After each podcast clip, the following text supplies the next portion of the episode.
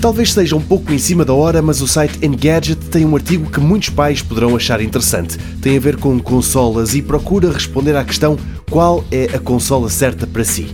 Claro que, naqueles casos em que os filhos pedem muito uma determinada consola, havendo margem financeira para a comprar, o melhor é ir por aí para não haver desilusões, mas se os apetites por uma consola forem mais genéricos, aí já pode haver ganhos na leitura deste artigo.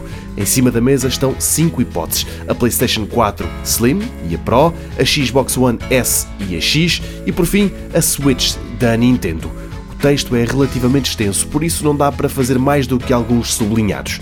E no caso da PS4 Slim, valoriza-se os jogos indie e os exclusivos mais famosos, mas lamenta-se a ausência do 4K.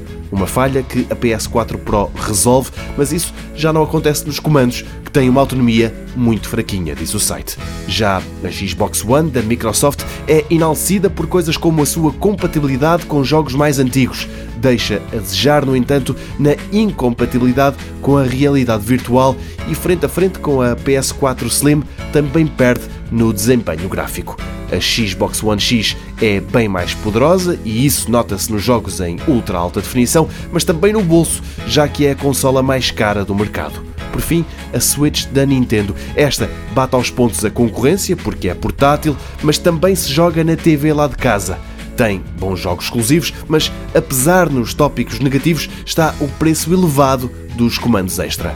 Recordo que estes são apenas alguns sublinhados num artigo que merece ser lido, encontra um link no site da TSF.